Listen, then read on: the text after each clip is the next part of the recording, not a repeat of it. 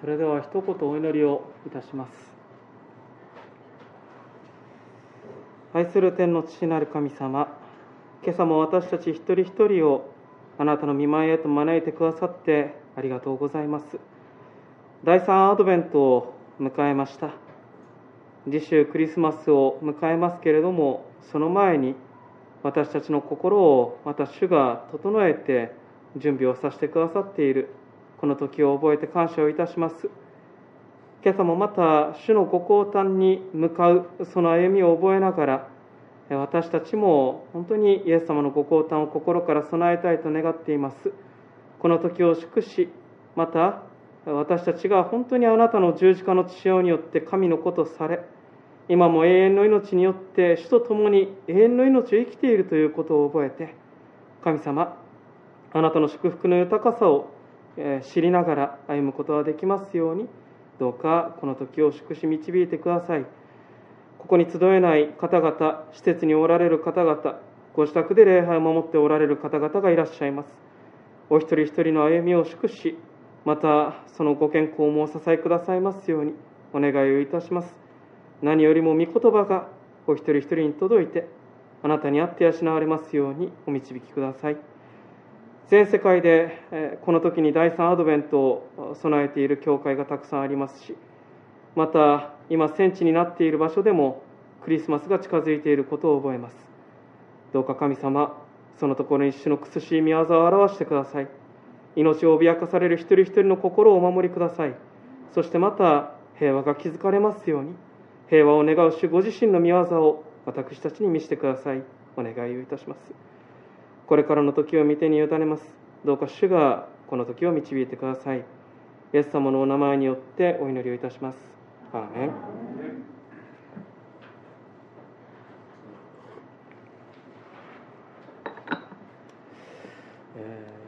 第3アドベントを始めというか迎えました。で今朝は「忘れない神」と題させていただきました。まあ、この読んでいただいたマリアの参加からそのことを覚えたいのです。神は私たちを忘れないということ忘れておられないということです。で今朝読んでいただいたこのマリアの参加というのはどうでしょうか？皆さんにとって馴染みが深いでしょうか？意外とあのクリスマスの劇をするとですね、えーとまあ、預言者の予言があってえー、羊飼いの場面があって博士の場面があってイエス様のご降誕の場面っていうのがあるので意外とこのマリアの参加っていうのは、まあ、というかあんまり劇にも出てこないしかも長くて読んでいてなんか分かるようで分かりにくい、まあ、そういう歌なのかもしれません。でこれはどのような歌であるかというとイエス様のお母さんになられたマリアがですね天使ガブリエルからまさにあなたはイエス・キリストの母親になりますよという告知を受けた。でその告知を受けた時にちょうどあなたの親戚のエリザベスも年老いて子供を身ごもっています神はそのようにあなたになさるんですよと見つかりが告げたので、まあ、急いで親戚のエリザベトのところに向かいました。そしてこのエリザベトと共に賛美をし始めた。精霊に満たされて賛美をし始めて歌ったというのがこの歌です、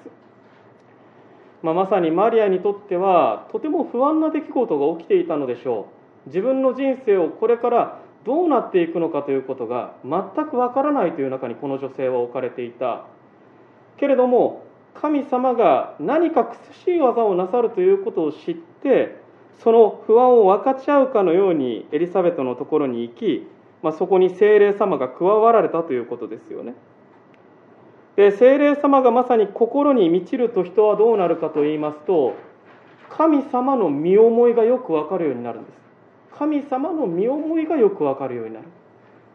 それは今までマリアにとっては点と点のように何が起きているのか何が起きているのかわからないということが精霊様に満たされることによってああこれは全部こういうふうにつながってたんだということが分かったんですね。で分かってそのことをエリザベトと共に賛美し始めたのがこのマリアの賛歌、まあ、マグニフィカートと呼ばれる箇所です。いわばこの不可思議なクリスマスの出来事。あなたはナザレの女性がクリあのイエスの母親になりますよということであったり。そのような出来事が点と点ではなくてどこから始まってどこへ向かうストーリーなのかどこから始まった神様のご計画でどこに向かっていくのかそのことをまあ示してというかそのことが分かったということです。でクリスマスの出来事というのは何と言いますかね神様の壮大なご計画の始まりなんですね。精霊に満たされたエリザベスはまさにマリアこそ主の母であり主によって語られた言葉は必ず成就するとそう信じることは何と幸いだろうかと歌いました。そしてそのようにしてマリアの参加の道備えをしてそしてマリアは歌い出します。それはこのクリスマスに生まれる、まあ、巫女マリアの子供が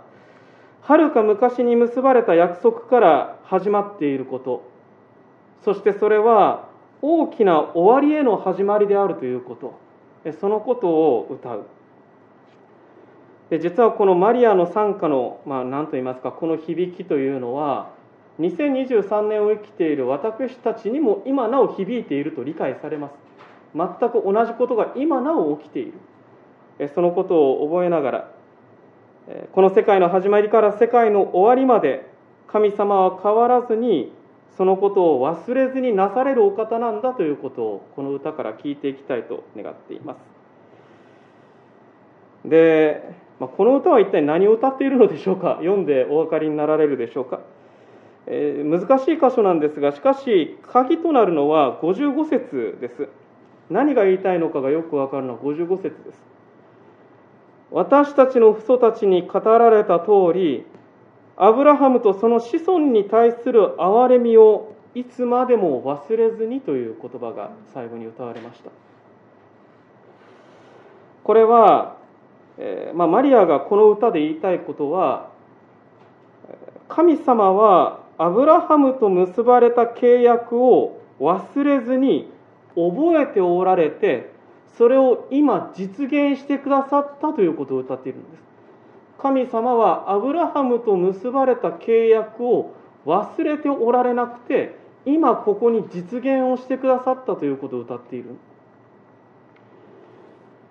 聖書の中でアブラハムが出てくるのは創世記です。聖書の旧約聖書の一番最初です。マリアの時代から何千年前の話でしょうか。しかし神様はその約束を忘れておられないということの驚きの歌なんですよ。神はあの約束をまだ忘れておられないのかということの驚きです。じゃあアブラハムと神様の契約とはどういうものだったでしょうか。ぎゅっとまとめて言いますとこういうことです。アブラハムの子孫を通して神はこの世界を祝福するです。神はアブラハムの子孫を通してこの世界を祝福しようとされている。創世紀の12章の1節から3節っていうところに主にそのことが書いてますけれどもこれは旧約聖書で一番大事と言ってもいい箇所です。めちゃくちゃ大事な箇所です。ではどのようにその約束が果たされるのでしょうか。えさらっとなんか聖書の話申し訳ないんですか旧約聖書からあのアブラハムから進んでいくとどうなるかというとアブラハムの子孫がエジプトに捕らわれた後出エジプト記ではモーセがそのイスラエルの民を脱出させますよね。脱出していった民はカナンの地を入っていってカナンの地にはあのサムエルそしてサムエルがいてサウル王が最初の王様として立ってダビデを王様としたイスラエルという国が立ちますよね。そして神様はそのイスラエルという国、まあ、まさにそこでソロモンの時代には神殿も建てられますがその国を中心としてやろうとしていることは変わらないんです。この世界をその国を通して神は祝福をしようとされる。イスラエルという国はこの世界の祝福をこの世界を祝福するという使命を帯びて建国されました。そのことを覚えると実に現代に見る今の実情には心が痛みます。でもイスラエルというのはそういう国です。かつてのイスラエルはけれども、そのダビデの王朝というのは、後南ユダ王国になった時に、まあ、崩壊をしてしまいますね、滅んでしまいます。けれども、先々週見ましたイザヤ書というところに書いてあったのは、神様は国が滅んでもまだ諦めない、忘れない。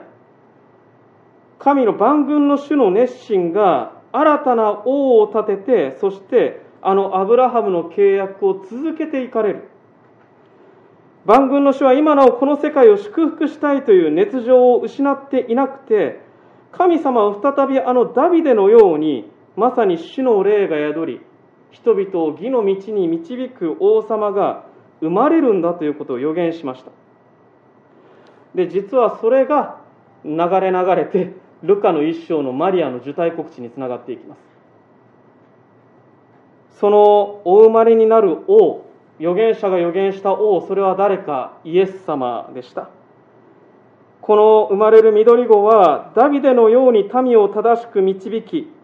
そしてアブラハムに誓ったように、その民をこの世界に祝福を流していく民とする。そのように整える、それがイエス様でした。神様はイエス様を通してこの世界を祝福されようとされます。そして弟子たちを整えてイエス様と同じようにこの世界を祝福する民として整えようとされる。使徒言行録に書いているのはそういうことです。実にまあこういうこと言ったらあれですけれども聖書って面白いんですよ。旧約から新約の最後まで全部つながってます。実にそのことがよくわかります。でまさにイエス様を通してこの世界を祝福されようとしているという光景はルカの福音書見ていたらよくわかります。イエス様と出会った人は祝福されるんです。病が癒されお腹が満たされいろんな人たちがイエス様と出会って祝福されていく。で旧約あクリスマスというのは旧約聖書の創世記から始まり旧約聖書の歴史を貫きつながっています。ただ、まあ、難しいことはさておいて覚えておきたいことは一つ。神はそのようにしてまでこの世界を祝福するという約束を忘れてはいないということです。神は忘れない神である。神様の目的は変わりません。そしてその目的は人間が忘れてしまっても、いや、何人の人間が過ぎ去ってしまったとしても、神はその目的を忘れない。そして、この世界を祝福される。それはこの世界を構成する私たち一人一人を私たち一人一人を祝福を願って祝福をして今私たちのうちに共にいてくださる神は憐れみ深いという言葉がこのマリアの賛歌の中に2回出てきます。50節にも主の憐れみは世々にわたって主を恐れる者に及びます。そして55節にもアブラハムとその子孫に対する憐れみをいつまでも忘れずにと。憐れみという言葉は聖書の中ではとても大切な言葉ですそれは神がご自身で立てた約束に忠実であり続けるという本来の意味です神様は人間が約束を保護にしたとしてもいや人間がどれほど神様から離れ裏切ったとしても神様はあなたに対する約束を忘れないし、たがわないんです。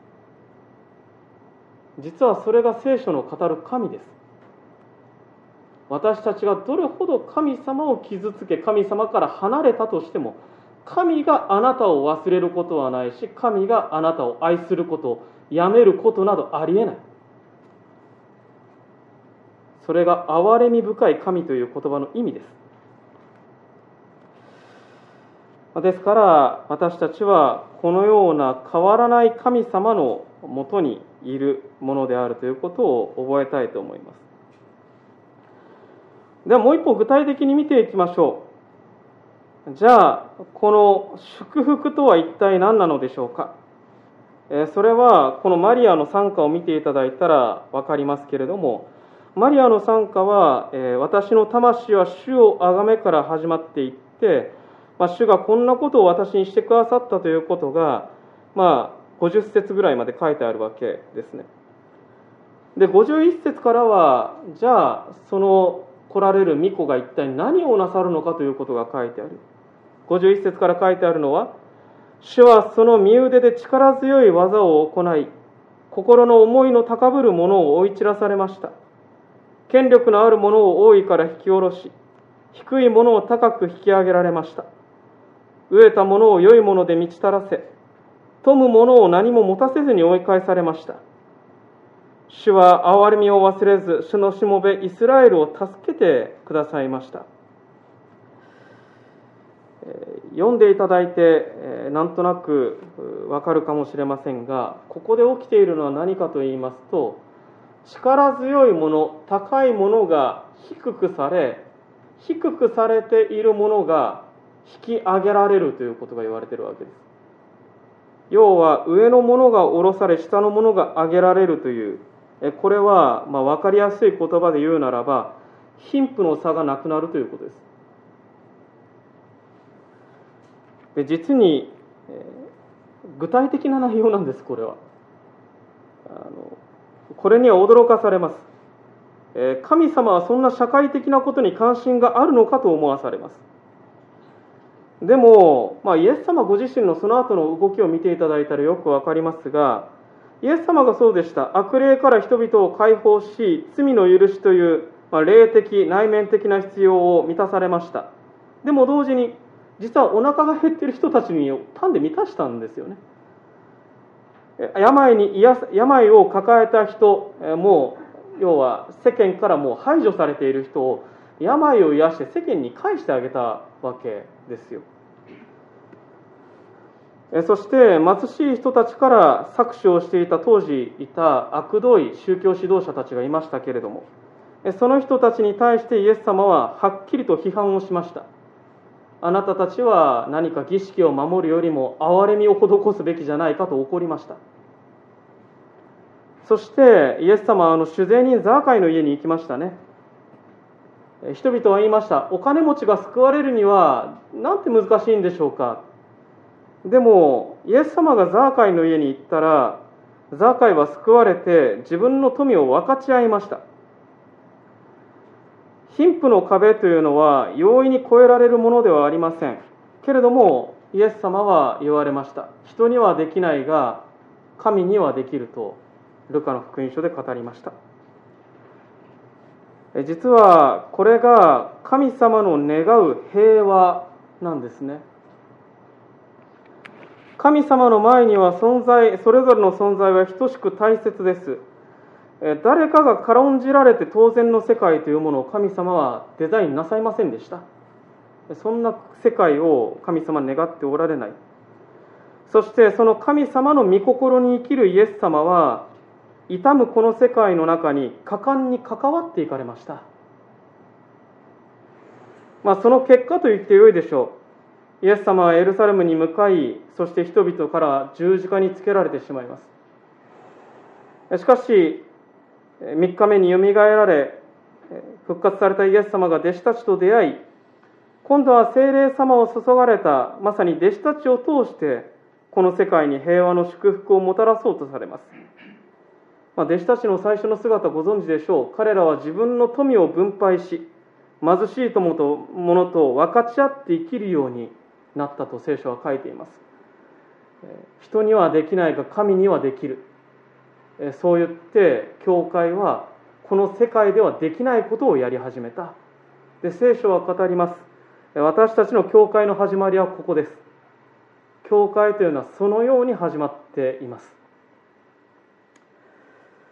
で話を戻しますがアブラハムとその子孫に対する憐れみをいつまでも忘れずにとこの聖書の言葉マリアの賛歌を歌います。平和を築く技神様の祝福の技は今も続いています。貧富のある世界は今私たちの目の前に広がっています、まあ、別に貧富と言わずともまあ、痛む人たちっていうのは私たちの目の前にたくさんいるんじゃないでしょうか。いやもしかしたらそれは私自身が傷んでいるということかもしれません。昔はよくあのキリスト教会の中で福音派やれ福音派やれ社会派だのの住み分けがなされました。社会的なことに関わっていくのは社会派のクリスチャンだよねと。いやそんなことじゃなくて霊的なことだけをやっぱり大事にしていきましょう。福音派だよねと。このように関わるのは教会のすべきことではないと言われた時代もありました。けれども思うのですがそんな難しいことを考えなくていいんだと思います。私たちは目の前の痛む世界に関わっていけばいいのです。なぜならイエス様がそうなさったからです。そこに別に壁など私たちが作る必要はないのだと思います。神様が今なおこの世界の祝福と平和を願われている。それだけで私たちが動く理由は十分なのではないでしょうか。神の福音とは何か。神様の良き知らせとは何か。それは神様は今なおこの世界を忘れずに祝福をされるために働き続けているということです。神は今なお働いておられる。ですから今朝のこの箇所から私たちは2つのことを覚えたいと思います。一つは私たちが知るべきことはどんなに今が思わしくなかったとしても時にそれは神様が私を忘れてしまったのではないかと怪しむ時であっても神は私たちのことを忘れておられない。神は私たちのことを覚えている。いや神は私たちの全てを知っている。知ってくださっている。ということです。私たちが神を忘れようとも神は私たちを忘れない。そして、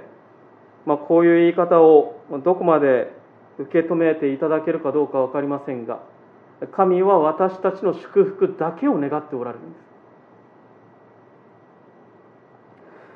クリスマスの物語というのはこの世界の祝福を願いつつもある種旧約聖書を見ていたらよく分かりますが人の罪ゆえに何度もその道が頓挫するんです。何度も頓挫する。しかし何度頓挫したとしても神様がそれでもこの世界のそしてこの世界を構成し生きている私たち一人一人の祝福を諦めきることができずに最後にはご自身の御子まで使わしてしまったという物語です、えー、そのことが武道園の例え話で出てきますよね。最後は愛する一人子を送って一人子だったら可愛がってくれるだろう。しかしその一人子すら命を奪ってしまったという話が武道園の例え話としてあります。しかし神様というお方は御子イエス・キリストをこの世界に与えてまでも私たちを祝福したいと願われる神様なんです。私たちを祝福したい。今の闇がどこにつながるか私たちには分かりません。ただ私たちの希望というのはうん今がまあ、闇でしてねあの全く先が見えなかったとしたとしても一つの事実は変わらないということです。神がこういう暗闇の中で身動きの取れない私に対して神の眼差しは変わらないということ。神は私をそれでも愛してくれているのだという事実。言葉にすれば、まあ、牧師ってちょっとそういう話をしすぎるので聞きすぎて平坦になっちゃうんです。でもクリスチャンの信仰の大事なことはこの言葉にいつまで驚き続けられるかということです。神が私を愛している。ただごとじゃないんです。いつまでそれに私たちは驚き続けれているか。で私たちの希望もそこにしかないのです。この暗闇の中で人間の目には次の一歩がどうなるかなんかわからない。わからないのだけれども神がそれでも私を愛してくれているという事実があるならば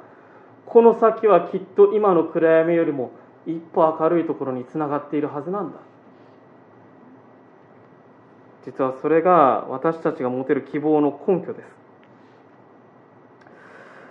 す。そしてもう一つ覚えたいことは私たちはこのような主の憐れみを知って献身をいたします今なおこの世界の祝福を願われる神様は、まあ、主の技のためにご自身により頼む者に力を表してくださいます。まあ、で思わされるのは私たちはじゃあどこの痛みへと招かれているかということです。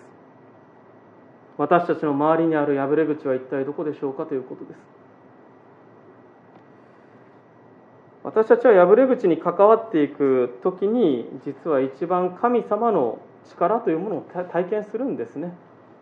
あここにこんなことを主はなされるのかということを破れ口に関わっていく時に体験をする。それは主がこの世界への平和を願っておられるからですね。そこに働いておられるからです。この世界は新天新地へと向かっていきます。先週見ましたけれども。天も地も地の下もすべての民が神を礼拝をします。その青写真に向かって神様は今も変わらずに働き続けられている。アブラハムとその子孫に対する憐れみをいつまでも忘れずにと。アドベントの季節に私たちが覚えたいことは私たちは神に忘れられていない私たちは神に知られているということ。そして忘れられているあの人にも神様はあなたのことも忘れていないんだよっていうことをお伝えする。私もあなたも神に忘れられていない。そう伝え合える季節のことなのだと思います。そのような温かさその言葉に温かさを感じられるでしょうか。そう思っていただけたら幸いだなと思います。アブラハムとその子孫に対する憐れみをいつまでも忘れずにそれは私たちに対する憐れみをいつまでも忘れておられない神。いろいろなことを思うでしょう。ね。あのいろんな闇があるかもしれませんけれども、まあ、この言葉に私たちは一つかけながらこの暗闇の季節を歩き抜きたいと願っております。一言お祈りをしてメッセージを終わります。